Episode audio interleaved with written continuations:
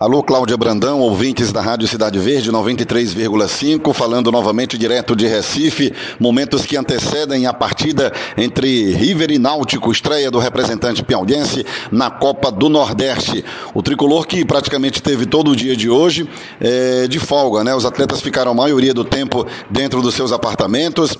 É, agora há pouco houve a palestra com o técnico Márcio Goiano e o lanche após a palestra e a saída direto para o estádio dos aflitos. E é com ele, ele não costuma falar, Cláudia, é, no dia do jogo, antes da partida, mas ele, é, eu pedi para ele gentilmente que eles não, ele nos, nos ceda esse momento para poder falar para a Rádio Cidade Verde, ele nos atende gentilmente e vai dizer como é que está essa expectativa, faltando poucos minutos para a estreia, Márcio.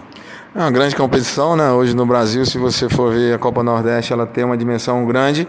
Então passa isso e essa importância para os atletas. E os atletas sabem também valorizar essa competição. Esperamos que a gente, é, sabendo da dificuldade, que nós vamos ter natural, são oito equipes que vão estar brigando. Nós não temos a oportunidade de confrontar com as equipes que estão no nosso grupo. Então é muito importante a gente estar tá pontuando para que no final da, dessas oito decisões que nós temos pela frente, conseguir a classificação.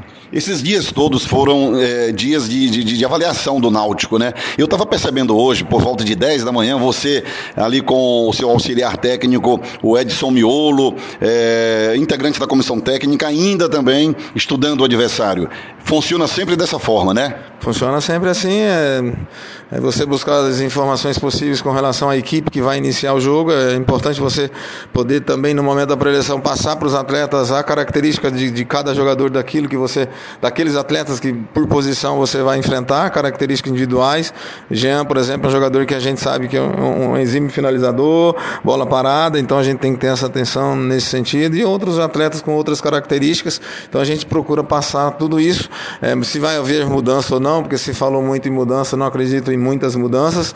É, o próprio treinador fala na mudanças dos dois zagueiros, mais um em função do, de, de, lesão do atleta anterior. Né? O Ronaldo pode ser que faça a sua estreia, mas dentro daquilo que a gente é, passou para os atletas, eu acredito que sejam é, os, os, os 11 que vão estar iniciando a partida. Tá bom, Márcio Goiano, obrigado, boa sorte. É isso aí, Cláudia Brandão, aqui direto de Recife, Rádio Cidade Verde 93,5. Eu, hashtag na cola do galo.